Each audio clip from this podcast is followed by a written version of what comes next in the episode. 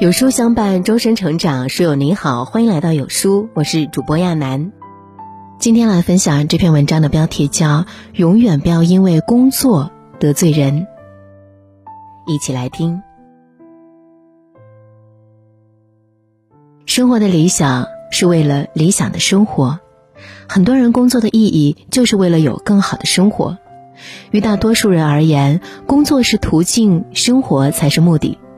这世上没有一份工作是不委屈的，每个职场人分工不同，职责不同，所以工作中会遇到一些糟心的事儿是可以理解的。因为任何人的工作都是如此，不会一直顺利，更不会永远都是顺心的事儿。你一定要记得，工作是工作，生活是生活。真正聪明的人永远不会因为工作和人翻脸。职场中没有永远的敌人，只有永远的利益。人在职场一定要明白，没有永远的朋友，只有永远的利益。所以很多时候，你所面对的敌人，可能只是你的假想敌，是你在不同立场下衍生出来的伪命题。或许立场一转变，他们还会成为更好的同盟。小王所在的公司最近啊，上层经历人事变动，单位里人心惶惶。都怕新官上任三把火拿自己开刀，所以空前的团结。就连一直以来跟他不对付的另一个主管，最近下班时也总是有意无意的向他示好，似乎是想跟他破冰。其实他不想跟这人有任何来往，但是既然人家主动求和，他也就顺杆下了，继续维持表面的友谊。人在职场本来就是各司其位，做好本质的工作就 OK。所以，很多时候的矛盾，并不是因为你有多大私仇，而是彼此立场不同带来的分歧。把这种分歧上升到矛盾这个层面，真的没有必要。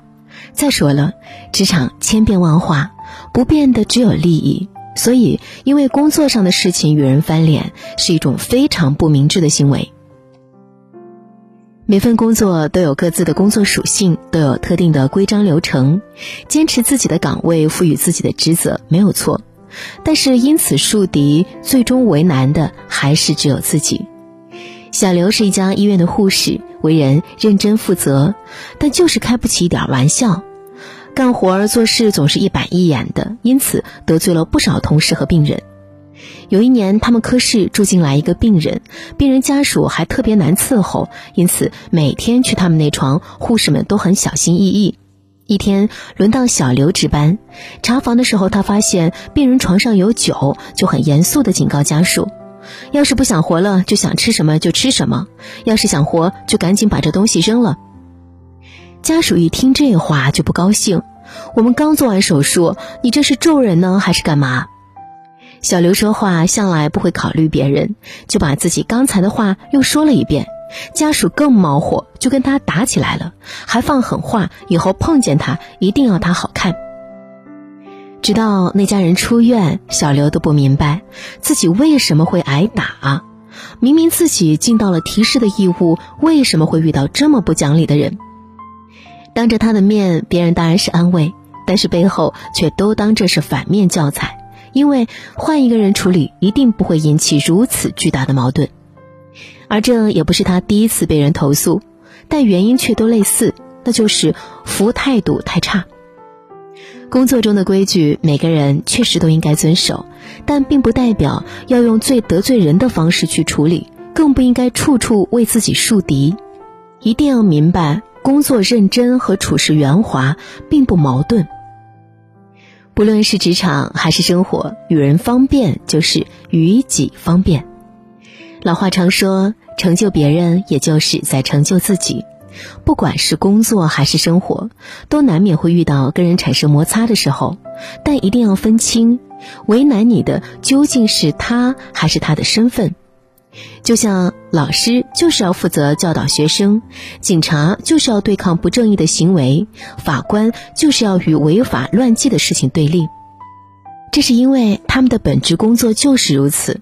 我们在职场也是如此，不能因为和同事没有沟通到一起，就觉得他德行有问题；不能因为一件事和对方不对付，就因此记恨上了对方。一定要分清，工作就是工作，生活就是生活。我们工作的意义是为了服务于生活，而不是给生活添堵。所以，永远不要为了工作上的事情和人翻脸，因为不值、不智、不该。为人处事要少点抱怨，多点配合，与人方便，与己方便。今天有书君向你推荐一个优质的阅读平台——轻读实验室，每天一篇观察社会的深度文章，更有精彩的人物故事、长知识的热门好书。长按识别下方二维码，关注“轻读实验室”，关注后在对话框输入“书单”，免费领人生必读两百本好书。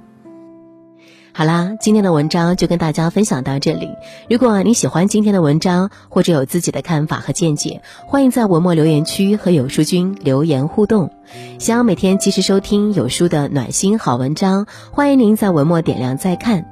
觉得有书的文章还不错，也欢迎呢分享到朋友圈。欢迎将有书公众号推荐给朋友们，这就是对有书君最大的支持。